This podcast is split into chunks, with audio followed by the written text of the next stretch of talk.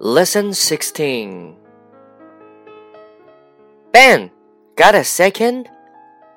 Do me a favor. I opened an email attachment minutes ago. Then my computer crashed. Well, I'm not sure about that. It can't reboot at all. I'm afraid I can't manage it. Go and find Jim. He's an old hand at this.